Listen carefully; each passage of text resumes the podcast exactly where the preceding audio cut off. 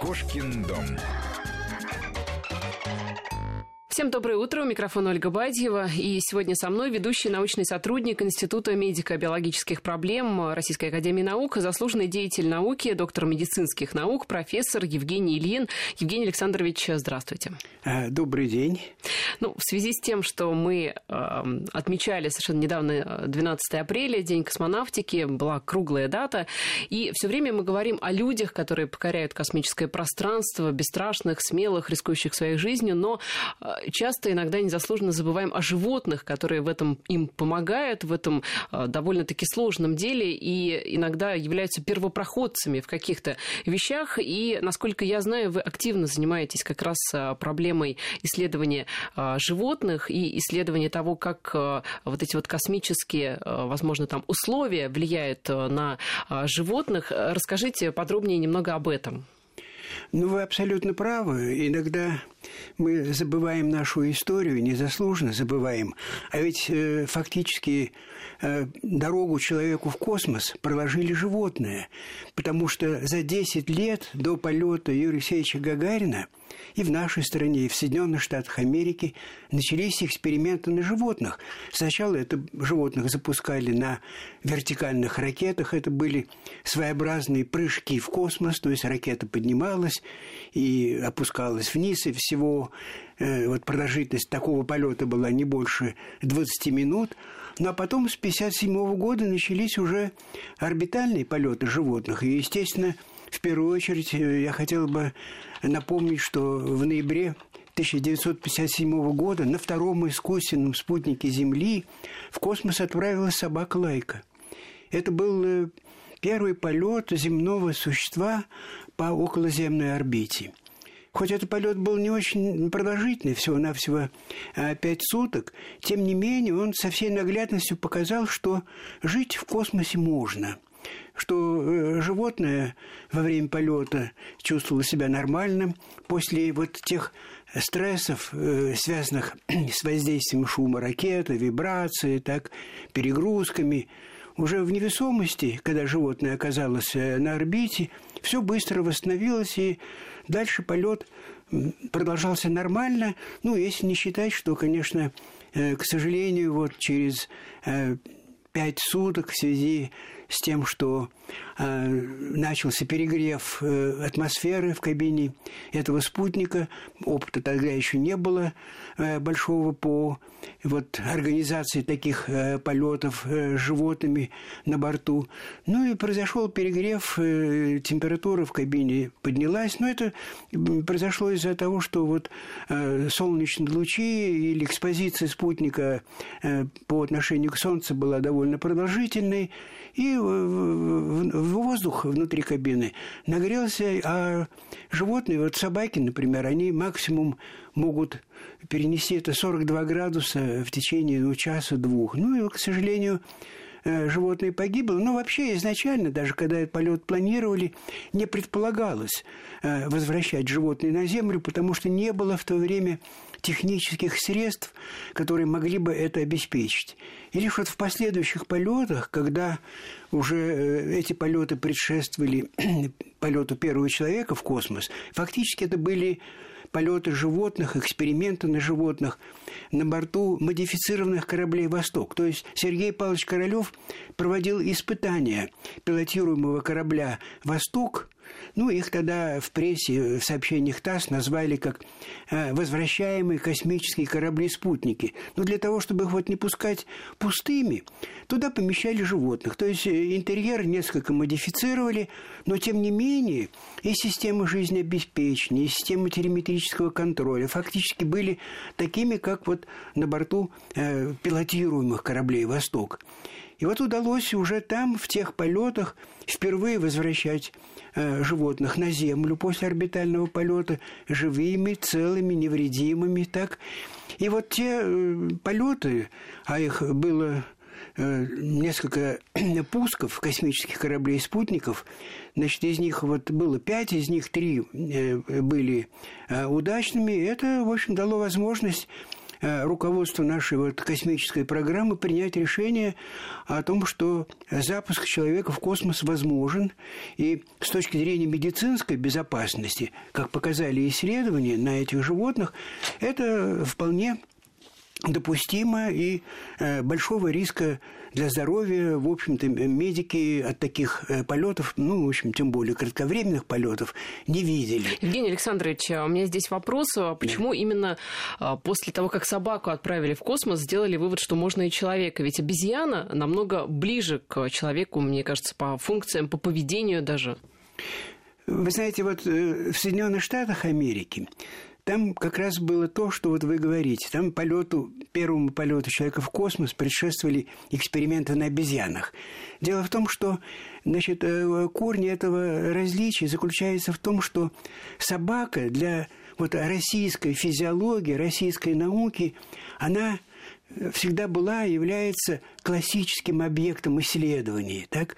Еще со времен Иван Петрович Павлов, который получил Нобелевскую премию за экспериментальные исследования на собаках. А в Соединенных Штатах Америки наоборот. Значит, ну, там страна такая, жаркий, благоприятный климат, у них там много обезьян, много обезьянных питомников было. И для них обезьяна более понятное э, животное, чем собака. Им просто удобнее было. Ну и, честно говоря, конечно, у обезьяны преимуществ по сравнению с собакой больше. Но мы потом, ну, я, если хотите, я, может быть, расскажу вам позднее, мы, начиная где-то с 83 -го года, в нашей стране тоже стали запускать обезьян в космос и на них проводить самые разнообразные исследования. Но различие заключается просто вот в исходных позициях американской науки, нашей российской науки. Не потому, что мы не понимали преимуществ там, обезьян там, или э, какие-то там были другие соображения, не было опыта работы, и просто ну, в стране практически мало кто работал с обезьянами. Вот я бы ответил так на ваш вопрос. Но китайцы, они ведь тоже собак запускали, по-моему. Китайцы запускали собак, они э, собак любят, собак э, знают хорошо, так.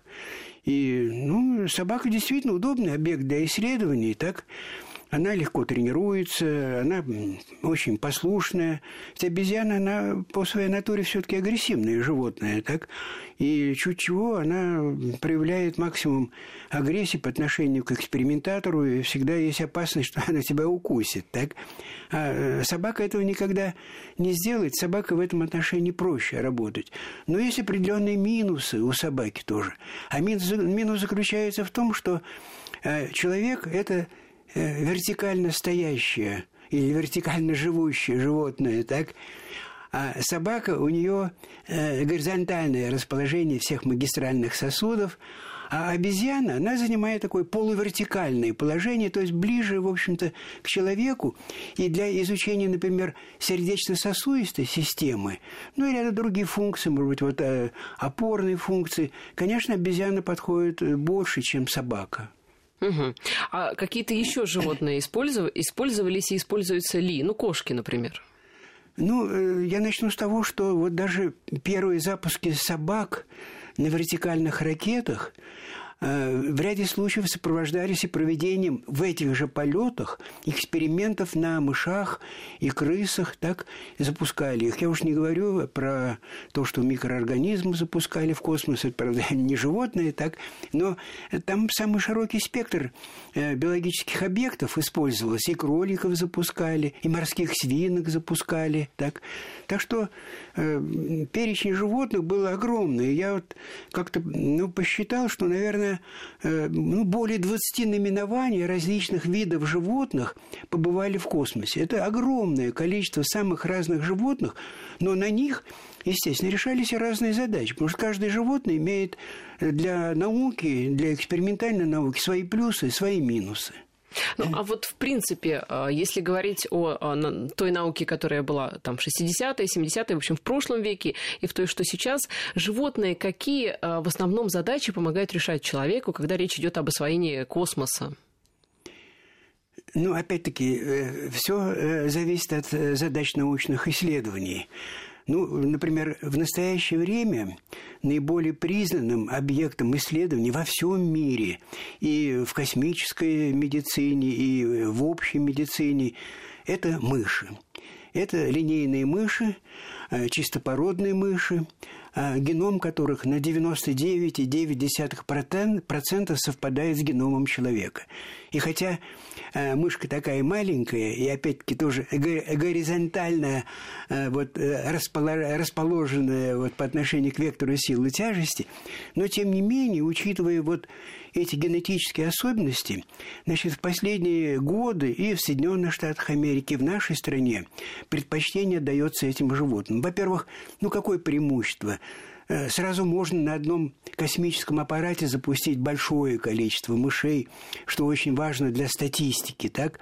Ну вот приведу пример. Мы на наших э, биологических спутниках могли запустить только а, в один полет только двух обезьян.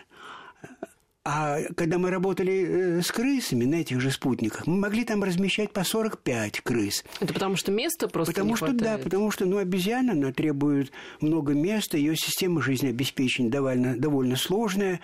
А вот мелкие лабораторные животные, мыши, крысы, а, они с точки зрения жизнеобеспечения попроще, и в том же, в том же самом объеме можно разместить большее количество животных. Так вот, если опять вернуться к вашему вопросу, то вот в настоящее время наиболее предпочтительным объектом э, это являются мыши. И, кстати, во всем мире примерно 90% вот всех научных исследований проводятся на грызунах и прежде всего на мышах. И здесь ведь э, какая еще проблема? Значит, э, в предыдущие годы вот нашей космической биологии, медицины, у нас стояла задача относительно того, как может повлиять невесомость, можно ли вообще длительное время, более или менее длительное время без ущерба для здоровья находиться в условиях космического полета. И наши вот предыдущие исследования показали, что э, условия космического полета не приводят к каким-либо патологическим изменениям в организме, что после окончания полета все более или менее быстро восстанавливается, приходит к норме, но это отнюдь не означает, что все это а, абсолютно, а, вот эти факторы космического полета нейтральны, организм на них никак не реагирует. То, что мы делали, мы как бы получили такой самый крупный верхний срез из того, что мы можем знать о жизнедеятельности э, вот, живых организмов э, в норме и в космическом полете. Значит, мыши а, вот, э, геном которых очень близок к геному человека, нам позволяет проводить исследования на молекулярном уровне, на молекулярно-генетическом уровне. То есть мы сейчас, благодаря развитию современных генных технологий, современной исследовательской аппаратуры, можем сделать и делаем новый шаг в развитии наших вот космических исследований на животных. Если раньше исследования проводились на макроуровне, то мы сейчас уже перешли на микроуровень. Это уровень молекул, уровень отдельных генов. Так? И мы считаем, что вот это направление исследований, оно исключительно важно для вот э, решение проблем, связанных с медицинским обеспечением будущих межпланетных полетов. Это вот наша такая стратегическая Полет генеральная... на Марс, например? Ну, полет на Марс, длительное пребывание на поверхности Луны. То есть это для у нас сейчас стратегическая задача наших исследований на животных. Это не просто э, посмотреть, а как они будут реагировать на вот условия невесомости или сочетанные действия невесомости космической радиации, а понять, ну, вот э, как бы основы, основы э, того, вот, э, насколько это безопасно для здоровья, и не будет ли каких-то отдаленных биологических последствий от длительного пребывания вот в этих ненормальных экстремальных условиях жизнедеятельности, как условия космоса. То есть правильно я понимаю, что сейчас наука сосредоточена на э, невесомость изучили, в принципе, да, э, там орбитальный полет тоже изучили. Теперь мы наука изучает межпланетные путешествия, мы стремимся расширить да, нашу вот э, галактику, Вселенную. Ну, понимаете, межпланетные путешествия и проблемы, связанных с межпланетными полетами, решаются сейчас в орбитальных полетах. Ну, естественно, в наземных лабораторных экспериментах и э, в орбитальных полетах. Но э, благодаря просто использованию современных технологий, современных методов исследований э, животных, с известным генетическим паспортом, мы можем более глубоко заглянуть внутрь организма, внутрь тех процессов, Э, которые происходят, изучить их специфику э, того, как они вот, протекают в условиях невесомости, при сочетном действии космической радиации. То есть мы по-прежнему продолжаем изучать и влияние невесомости, и влияние космической радиации. Но эти исследования проводятся уже на новом уровне, на новом уровне знаний. Мы уже отталкиваемся от того, что мы знаем, что мы получили в предыдущих исследованиях, и делаем следующие шаги вперед. Как я говорил, э, нам нужно получить э, данные о микроуровне функционирования организма. Это молекулы, гены, так, отдельные клетки – а как э, мышей, если вы, вы говорите о том, что это сейчас самые популярные животные, которых отправляют в космос, э, либо вообще какие-то исследования проводят, как их готовят к космическим полетам? Ведь наверняка нужна такая подготовка. Ну, совершенно верно. Вообще, в принципе, любых животных надо э, к полету готовить. Э, значит, э, ну, прежде всего, подготовка начинается с отбора животных, угу. так? То есть из большого стада животных нужно выбрать тех, которые спокойные, не агрессивные, ну, естественно, клинически здоровые, потому что делаются анализы крови, если есть какая-то патология, воспалительные процессы, животные выбраковываются, так. Ну и при нахождении животных в стаде постоянно ведется наблюдение и отсев из этого стада э, животных э, либо агрессивных, либо, наоборот, очень вялых, пассивных, так. То есть э, начинается отбор. Отобрали – вот э, по вот э, таким клиническим и поведенческим параметрам животных, а потом начинается их подготовка. Значит, но здесь все зависит опять-таки, специфика этой подготовки зависит от того, в каких условиях животные будут содержаться на борту космического аппарата.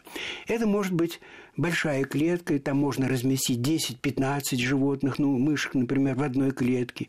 Или это может быть маленькая клетка, э, где э, можно разместить только будет по три мышки, например, как вот мы делали в предыдущем полете.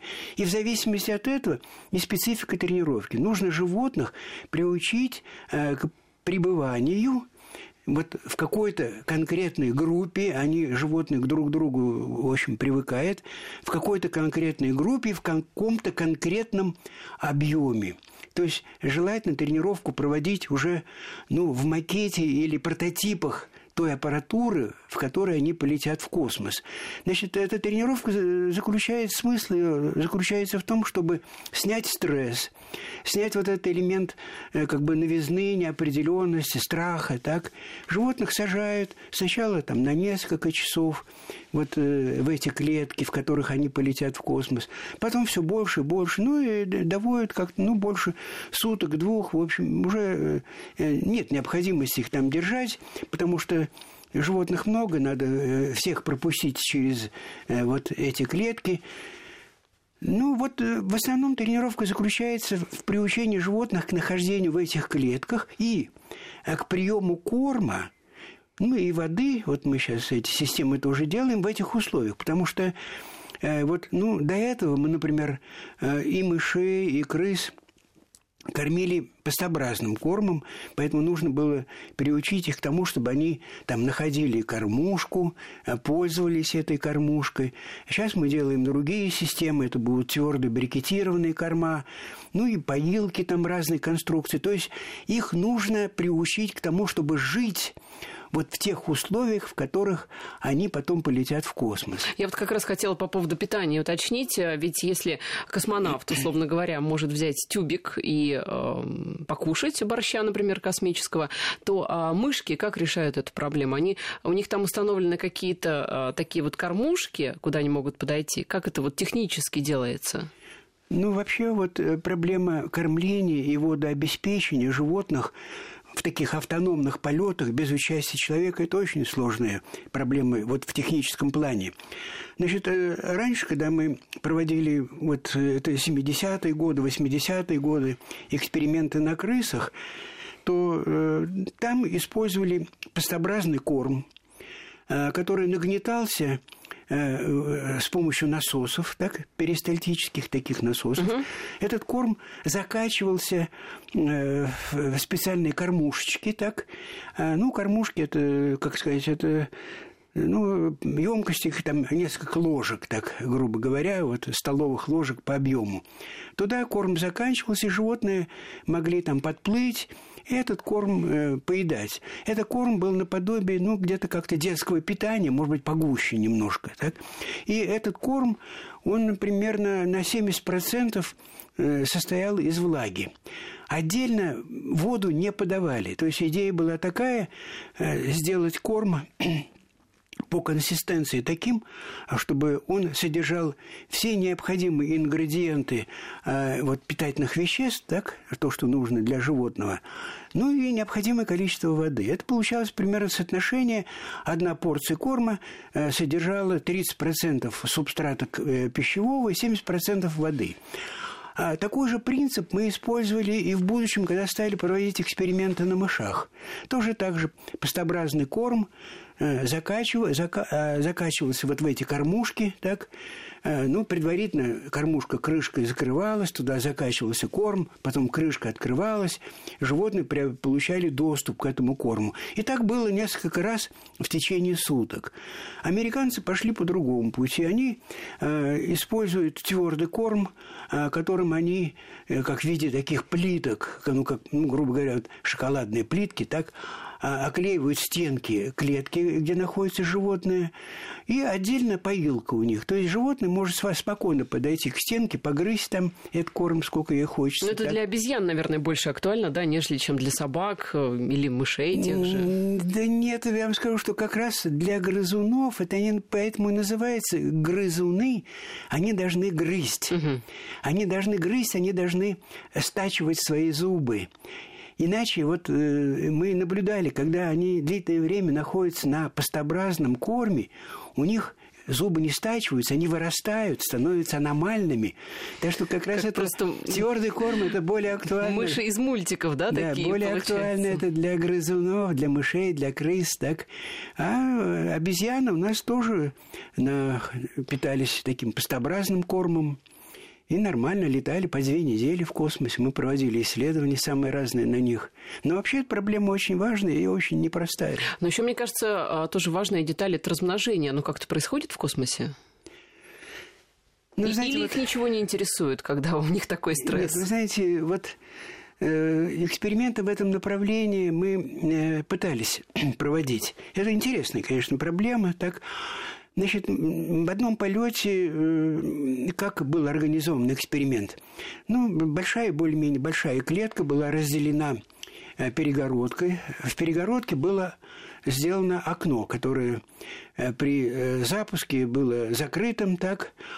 И в одном отсеке сидели крысы-самцы, в другом – самки. И уже когда спутник вышел на орбиту, то вот эту дверь открыли – но предоставили возможность им э, летать уже вместе, угу. самцам и самкам, так? Ну, в надежде на то, что, значит, там произойдет оплодотворение. Евгений э, Александрович, я прошу да. прощения, чем это все закончилось, я предлагаю узнать сразу после новостей. Мы сейчас должны прерваться. Напоминаю, что ведущий научный сотрудник Института медико-биологических проблем РАН у нас, э, Евгений Ильин у нас в студии. Сейчас э, пауза на новости и продолжим.